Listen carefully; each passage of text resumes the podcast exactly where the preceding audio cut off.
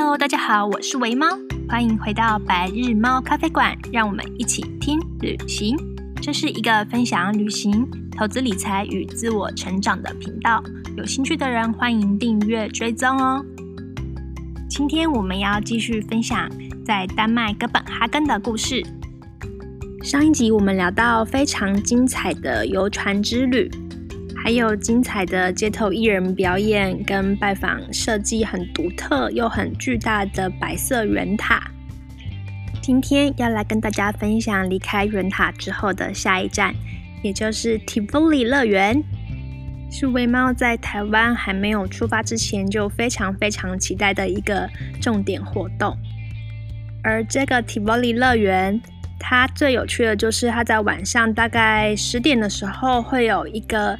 免费的摇滚演唱会，说免费就是说，只要你有门票，那你不用额外再付任何费用，你就可以进去参加这个邀请到大咖的摇滚音乐会。因此，离开圆塔的时候，那个时候离 Tivoli 的摇滚音乐会开演大概还有一段的时间，天气也变得更凉了，所以我们就干脆活用我们的哥本哈根卡，然后搭上捷运回家。加个外套，并且去超市买披萨回家微波加热当晚餐。而当然，摇滚演唱会也少不了啤酒啊，跟洋芋片。所以我们把可乐跟所有的零食全部都放进了我们的背包，因为这也是我们北欧这一趟十多天的旅程的最后一晚了。所以一路上购买的所有零食都可以把它吃光光，没问题。因此回到家拿了外套，食物都热好处理好之后，微猫跟千先生就一起搭上公车，准备前往 Tivoli 乐园喽，迎接我们在北欧之旅的最后一夜。Go！而在微猫跟千先生从挪威、瑞典玩到丹麦这十多天的走跳之后，北欧之旅的最后一夜，我们来到了历史悠久、即将庆祝一百七十五周年的 Tivoli 乐园。它是世界第二古老的游乐园，也被称为是丹麦的去弗里公园。据说迪士尼的乐园的初始灵感就是由它而起。从乐园的大门一走进去，就会看见各种眼睛啊、靴子啊，怪怪的欧式幽默。而这个 Tivoli 乐园 （T I V O L I） 倒过来就是 I love it。是个老人小孩都可以玩得很尽兴的地方，而今天最重要的就是参与并且分享 Tivoli 最热门的夏日摇滚音乐夜到底会是什么样子呢？凭着前几集所介绍到的哥本哈根卡，可以免费入场 Tivoli 乐园一次。所以，只要时间有抓对的话，就可以遇上这个夏季周五限定的摇滚音乐会，享受重量级的巨型演唱会。微猫期待已久。而这一张哥本哈根卡，一张逼近大概两千台币，真的不便宜。可是，只要有参加到这一场摇滚演唱会，微猫自己觉得就完全值回票价了。其他的行程都是锦上添花。可以在这一整趟的北欧之旅的最后一晚融入丹麦的生活，跟着丹麦人一起嗨，光想就觉得超级棒的。补充说明一下，这个 Tivoli 乐园非常的有趣，那它跟台湾乐园有一些不同，就是它并不是所谓的一票玩到底，它也不是一个全年都开放的乐园。因此出发前务必要上它的官网先稍微做一下功课，不然很容易就会扑空哦。这一天，我们到达 Tivoli 乐园大概是九点多，在这里不不需要用那个哥本哈根卡换票，只要到检票口出示你的哥本哈根卡，就可以直接进入了。而在天色慢慢暗下来之后，灯也逐渐亮起来了。我们想要在演唱会开演前先绕着乐园走一走，然后看看逛逛这个地方。我们在这个乐园看到一些像台湾夜市的游乐摊。竟然有那种滚珠联动的赛马游戏摊，它非常的可爱。那个台面很像是，就是大家可以，你可以跟你的朋友，然后坐一排，然后，呃，夜市不是啊，有那种滚球的游戏嘛？可能台面上有点像保龄球，呃，到 V，然后有那种小洞，然后都会有不同的分数。那你就是坐在前面，也是一样用滚球的方式去滚，滚到洞得到分数，你的马就会往前跑，跑几步这样子。所以只要进洞的话，你的马就会往前跑一点，然后得分越多的话，就会跑得越快。因此，就是透过这样的方式，然后去比赛，看谁的马先跑到终点，你就能够赢得小礼物。我觉得这还蛮有趣的，因为在台湾没有看过这样子的小游戏。呃，除了这样有趣的小摊贩游乐场，我们还穿过糖果屋的纪念品店，然后儿童世界这边也有电子游艺场，然后中国式的东方游乐园。还有阿拉丁世界区，我自己乱取名的，但这些东西真的让我有一种。迪士尼跟环球影城用心营造氛围的乐园的感觉，而这整个提佛里乐园的所在地，其实是从很久以前古老的欧洲花园，然后开始慢慢的增建到现在这样子的乐园，真的到现在还是很有趣，要说很有竞争力吧，就是对，还是会想要来玩，因此它的设计真的是一百分。很难想象，就是快要两百年历史的乐园，到现在还可以有满满的人群，真的很强。难怪这是这个提波里乐园是整个欧洲网络上查起来是四大最受欢迎的乐园之一。除了现场的硬体设备很新颖，然后保养得非常好之外，尾猫有发现他们的线上的客服其实也非常的快速跟贴心。出发前，尾猫有寄信确认一些细节的问题，就是有些东西，因为是台湾的资料很少，比较少人分享这一块，所以出发前我有寄信给他们的客服人员确认一些细节，而他们隔天就回复了，超级敬业。夜晚的提佛里乐园真的非常非常的浪漫，里面也有一些很棒的餐厅啊，然后还有很酷的古典风格的爆米花车。点击 Podcast 下方内容的链接，你就可以看见我网站上的各种照片，真的非常非常的有趣。然后走着走着，就是我们神奇的发现，这个 Tivoli 乐园里面竟然还有中国区，诶，瞬间好像来到了一个完全不同的世界。他在造景上面安排了一条很长的中国龙，盘旋在街道的正上方，好像回到了就是嗯中国的古装剧里面的街景。而身为中国人、台湾人，走在那边是觉得非常的好玩，然后又有趣。因为仔细看的话，会发现那个这个乐园里面其实会有一些文宣，那它的中文的翻译的语句其实是不太通顺的。然而虽然不通顺，但你还是可以感觉到这边很用心的打造出一个东方世界的心，算是诚意十足。它很多小细节都会尽量的去做。模拟，呃，其实，在北欧旅行的这段日子，尾猫真的比较少看见东方的脸孔，就是很多人比如说去哪边都会看到中国朋友嘛，但在这边真的比较少看到。因此，我觉得这一区其实它并不是为了迎合华人，而是为了要给欧洲人体验中国世界、东方世界的感受。我想，就像台湾这边有很多。嗯，模拟希腊的造景啊，或者是像意大世界那边有很多希腊的区域，什么圣托里尼城啊等等，就是一种大家对远方都有好奇心吧，也都会很想要体验异国文化。而这里其实就是为了让当地的丹麦人可以体验中国文化的地方。印象中，除了中国区之外，这边也有日本区跟阿拉伯世界区。大家可以来探索看看。另外，刚刚提到的赛马小游戏，小游戏在中国区就变成是滚球的赛马场，它就会那个它它那个模拟的小小玩偶跑动的那个小玩偶就会变成是人力车，做的也还蛮精巧的，我觉得真的很有创意。然后我们在这边还看到一个很有趣的海报，它写着。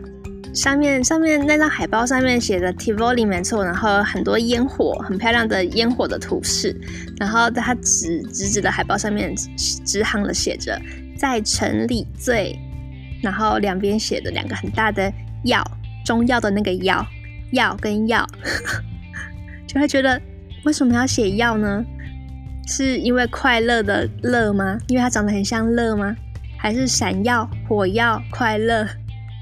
会看不太懂它的逻辑，但可以看得出它设计上的用心。而就这样，文猫跟千先生走着逛着，慢慢的太阳渐渐的落下，夜晚来临，屈弗里的公园出现了点点的烛光，呈现出不同于白天的浪漫氛围。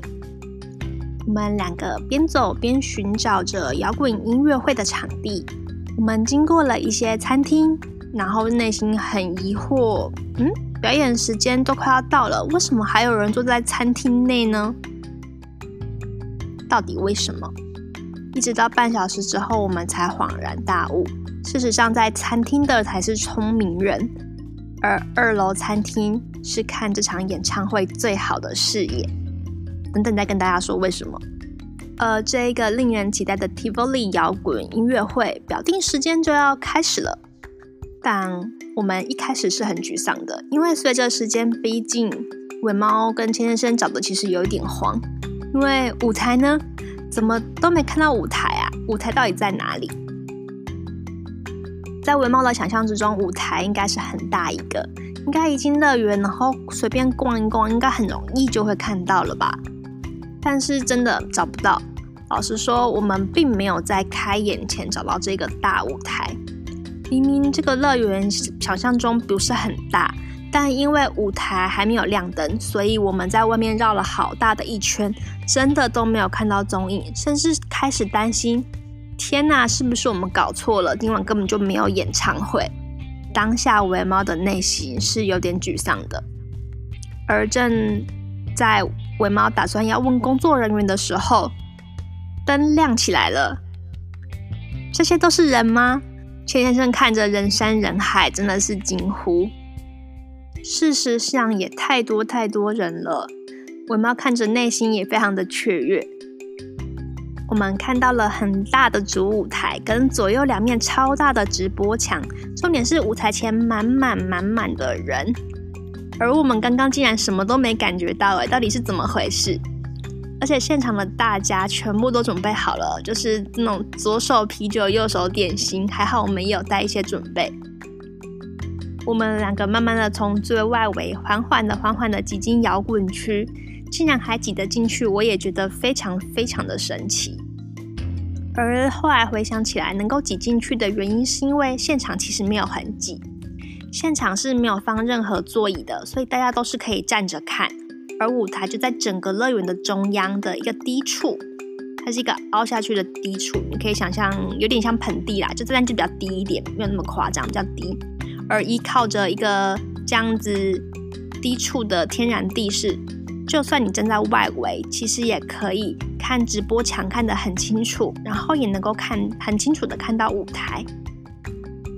所以现场的人群虽然多，但大家都很有秩序，不会挤成沙丁鱼，甚至会下意识的留一点空白，让彼此不会。嗯，肩膀贴着肩膀啊，那种很挤的感觉，大家都会有意识的留一点空空间，然后拉开一点距离，让视线可以更好。所以尾猫跟千千才可以进得去。要想想看哦，丹麦丹麦人、北欧人其实是非常高的。然后尾猫一百五十一百五十八公分，我本来就不高了，在丹麦人群里面根本就是小朋友。如果我不站前面一点的话，就都只能看到人头了。所以。就必须认真的拉着钱先生，然后走进去。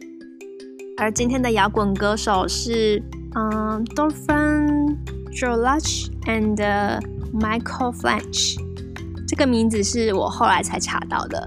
但总之，现场当下看到并不认识这两位歌手，然而现场真的超级嗨。那种嗨的感觉是，我当下虽然不认识他们，甚至有一大段根本就听不懂歌词。听不懂丹麦文，但依然会被周围的狂欢气氛感染，然后陶醉在音乐之中。身边的人甚至可以一起跟着唱起来，就知道他们有多大咖了。而这两位歌手，第一个是女歌手，卷卷金色卷发的女歌手，她偶尔还会有一些英文歌曲。但第二位帅气的大叔，就全部都是丹麦歌曲了。但我还是可以感觉到他们两个身上的巨星光彩，不只是因为他们的歌声很动听，还有他们的自信，然后现场的回应跟互动也非常非常的良良好，台下观众都可以一起唱。你要说现场的氛围吗？就会觉得，嗯，这是五月天演唱会的程度吗？那时候钱先生说，他觉得加上年纪，应该会是齐秦吧。当下我还觉得，嗯，或许是像张学友，但我一直觉得帅气大叔本人长相有点神似《白日梦冒险王》的男主角。总之非常有亲和力。回来之后呢，微猫还是止不住好奇心，也很想回味那一些曲目，因此我就寄信去 Tivoli 询问当天的歌手是谁。然后隔天真的很快，隔天就得到了一大串回复，然后他们甚至还附上了链接。我真的觉得 Tivoli 乐园超级贴心，他们不只告诉我歌手是谁，然后还附上他们的网页。更多的讯息跟介绍，而且在 YouTube Google 了一下两个人的名字，就跑出超多资料的，果然是很大咖的大咖，是不是？这个哥本哈根卡真的超级值得，就算原价一千七百五十克朗入场，我想也是很超值的，真的觉得自己好幸运哦。为什么？为什么我说我们很幸运呢？因为其实尾猫，嗯，因为其实其实就算是夏日这个时间接近，它一整个礼拜其实也只有礼拜五的晚上才有这样子的摇滚音乐会。而我们这趟旅行，这趟这趟北欧之旅的一开始，其实是因为千先生要去瑞典参加研讨会，因此时间是被固定住的。那我们那时候决定要从挪威进，然后去瑞典，然后再从丹麦出。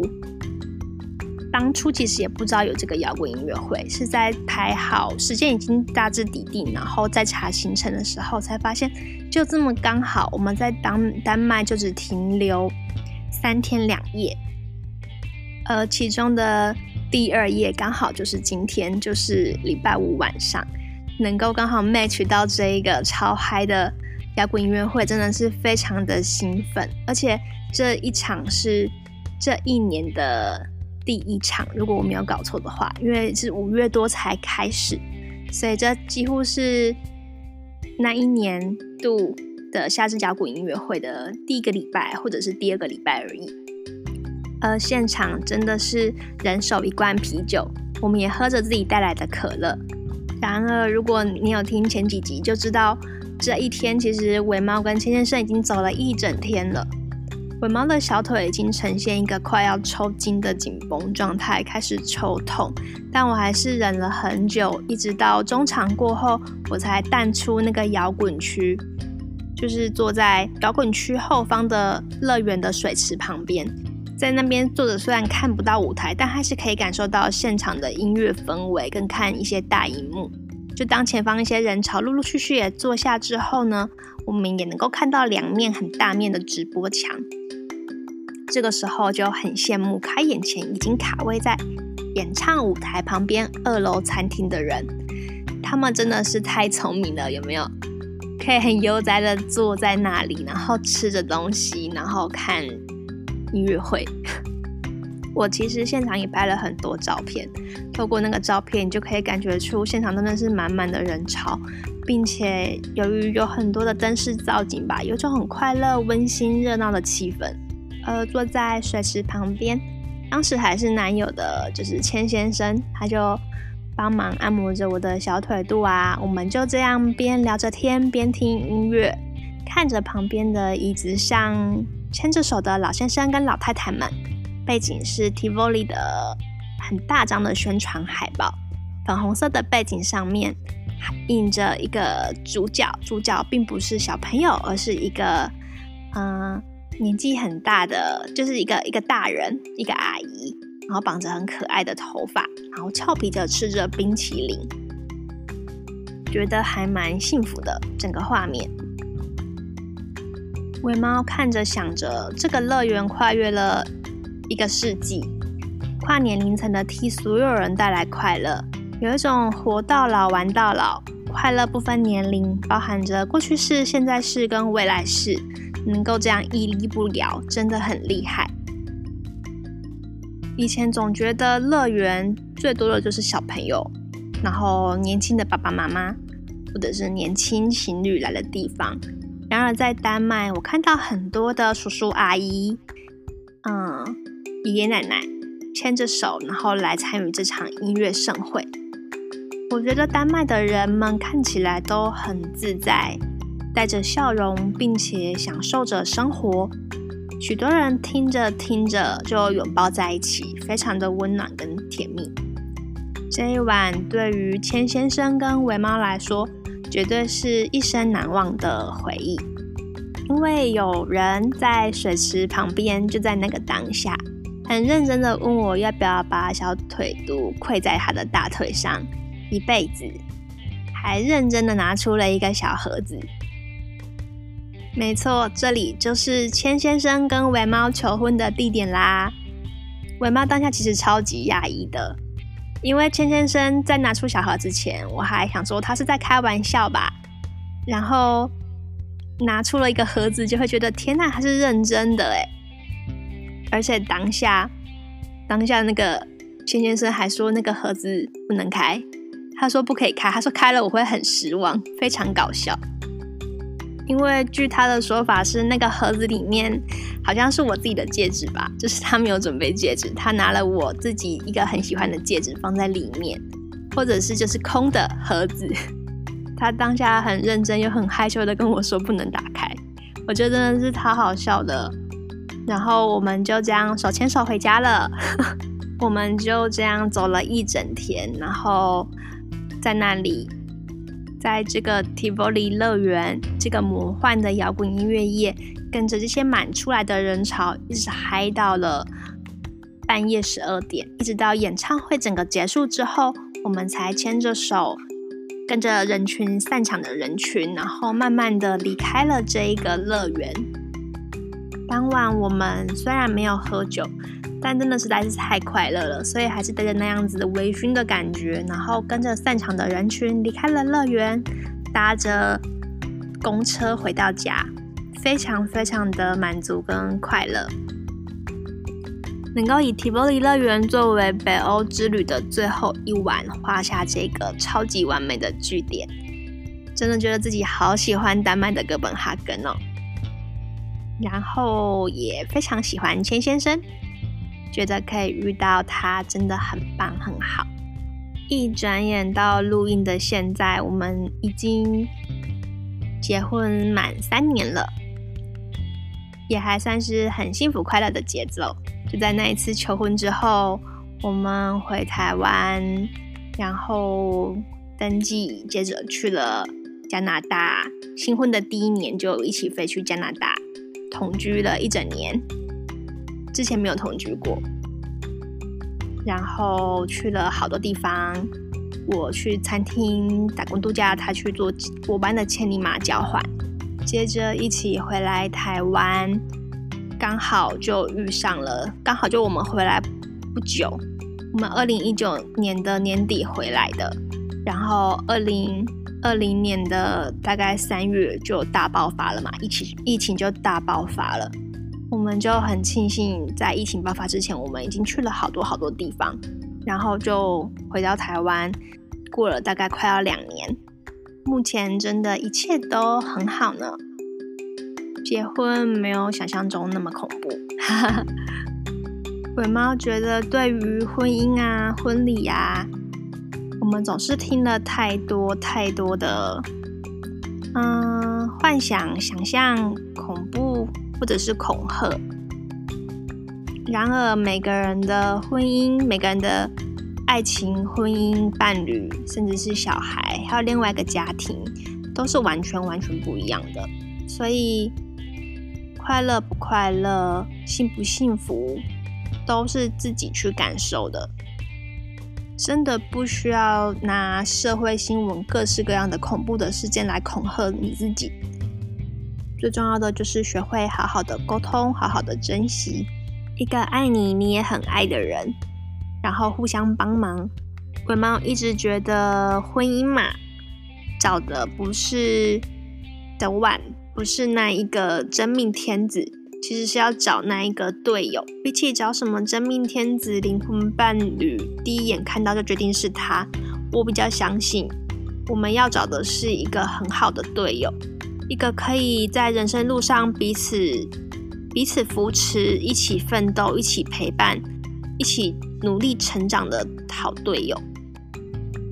而千先生就是我最棒的队友啦！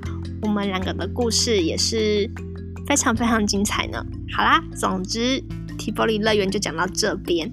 丹麦的最后一晚过后，隔天早上我们就轻松的闲逛哥本哈根，去了我一直很有兴趣的，长得很像黑色金边华丽的蛋糕的那个旧主堂。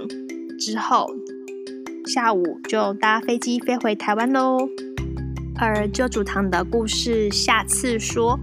嗯，这一集也差不多了，稍微做一个总结。我觉得像这样一整天，大概走了十五个很重要的景点，这样子走下来，尾猫其实已经抬头看到旧主堂跟其他的尖塔，大概就可以辨认此刻的方位，大概大概是在什么样的地地理位置，整个就可以跟哥本哈根熟起来了。而在有哥本哈根卡之下，就是巴士啊、火车、捷运都很熟悉，只要出示哥本哈根卡就可以直接上车，非常非常的方便。而如果你跟尾猫还有千先生一样是在夏季走访哥本哈根，而且时间有限的话，真的不要错过周五限定的 Tivoli 乐园音乐会。看我这一整天给了多大的篇幅给 Tivoli 乐园，就知道我有多爱它了。另外，今天走过的内外兼具的那个腓特烈堡，北欧凡尔赛宫之称的腓特烈堡也相当的迷人。虽然它有一些远，但绝对很值得你搭火车到达那个地方去参观。而在腓特烈堡之后的那一小时的游船之旅，就能够带着大家在轻松的穿梭在水道之间，就坐在船上，然后让船带着你去去行走各大古迹建筑，你就可以在船上很轻松的观察哥本哈根这座城市的脉动啊，还有乡民的日常，非常的有趣。时不时都可以出现一些很惊人的景象，像是上一集提到的，嘿，怎么有裸女在河边玩，或是喝醉很嗨的大家，或者是老夫老妻在他们的私人船上，嗯、呃，品着红酒下午茶看夕阳，这些都是在岸上单纯看比较难察觉的，但是在游船之旅在水道间就能够看到这些有趣的景象。因此，尾猫在这里要很认真的告诉大家，只要抓住这三个重点：Tivoli 乐园音乐会、游船之旅，还有腓特烈堡，再安排适合的周边行程，吃喝走逛啊，短短的哥本哈根之旅就没什么遗憾了。我真的心这么觉得。然后，对，也很适合求婚，请笔记起来。因为这是一个很适合二访三访的快乐国家跟国度，看下一次来，我们也可以来丹麦，然后之后就去去冰岛看极光啊，好像也很棒。所以这边嗯，还蛮适合求婚的。而我们在丹麦的这三天，事实上住宿之外，就只花了这一张二十二十四小时的哥本哈根卡。我们吃东西都非常的简单，但是玩得很愉快。把需要门票的、需要交通费的，都集中在这一张二十四小时内处理，就会省下很多很多的钱。就连隔天从市区要前往机场的捷运费用，也都是由这一张哥本哈根卡帮我们处理的。如果有精力、有时间的话，甚至可以一大早，然后先冲个机场附近的水族馆或动物园也没问题，就是免费。但如果你有力气的话，也是可以用哥本哈根卡，然后多玩一些行程的哦。因此，在丹麦哥本哈根的这三天，除了住宿之外，就是花了这一张大概一个人一千九百元费用的哥本哈根卡。除了这二十四小时版本之外，其实也有更多时数的版本，四十八小时啊，七十二小时，价格不便宜，但是却很好用。更多详细的资讯可以看尾猫网站上的文章。以上就是今天的分享喽，不知道大家还喜欢吗？尾猫距离上一集的 podcast 真的停更了很久诶，大概一个月还是两个月了，就是在忙一些嗯写埃及的游记啊，因为今年又要整个过完了，然后我就有点焦虑，自己有很多的游记想写都还没有写出来，太久没写又很怕忘记。然后之前看了《沙丘》那一部电影，我猫非常非常的喜欢，然后里面有很多的沙漠嘛跟大漠，所以就又让我想起了在埃及很精彩的一些旅行的回忆，有很多的照片，就很认真去把那些照片翻出来，然后想要把它们认真的快点写成游记。不然时间过越久，就又会遗忘。北欧这段故事讲完之后，我应该会开始讲埃及吧？没有意外的话，对。唯猫上个月真的超级认真的整理好埃及的金字塔、骑骆驼，然后开罗参观金针寺的各式各样的美丽的图片，然后整个就是回进到了埃及回忆里面。我真的整理的超级认真的。如果有兴趣的人，也可以抢先到我的网站上面，还有我的粉专白日猫咖啡馆抢先看文章哦。或者也是可以，就是等待我把它慢慢的录制成音频故事。嗯，对于这些唯猫故事有什么样的想法或是启发，还是有什么你也去过觉得很好玩，都很欢迎可以在 Apple Podcast 或者是在我的 IG 留言给我。对我来说都是非常大的鼓励哦。好的，那百日猫咖啡馆，我们下次见喽，拜拜拜。